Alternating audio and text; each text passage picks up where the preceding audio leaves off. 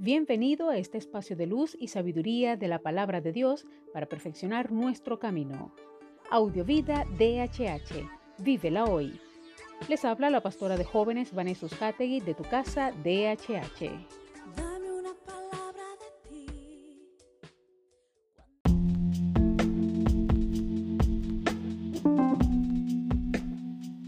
El mensaje de hoy se titula Hay más dicha en dar.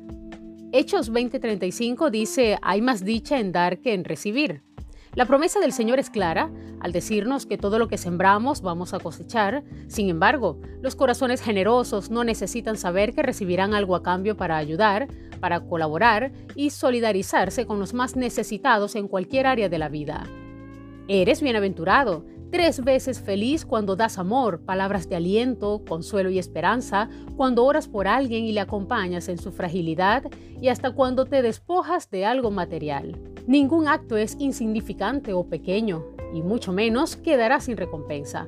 Por eso, da lo mejor de ti, de todo lo bueno que posees y que fue entregado por Dios en tus manos, aquello que te apasiona y que sin duda servirá para edificar o bendecir alguna vida, haz tu parte sin mirar a quién.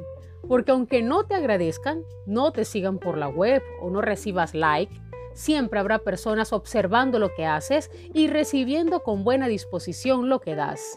Es tiempo de reconocer que por el amor y propósito de Dios estamos a su servicio y el de nuestro prójimo. Recibirás tu recompensa. Oremos. Amado Padre, gracias porque hemos aprendido que es mejor.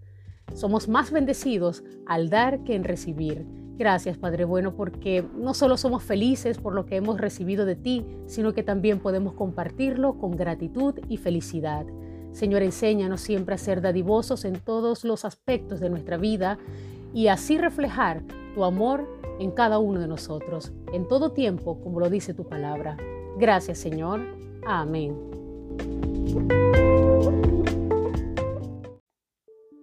Comparte esta palabra y sea un canal de bendición en las manos de Dios para muchos. Recuerda, lo visible es momentáneo, lo que no se ve es eterno. Audiovida DHH. Vívela hoy.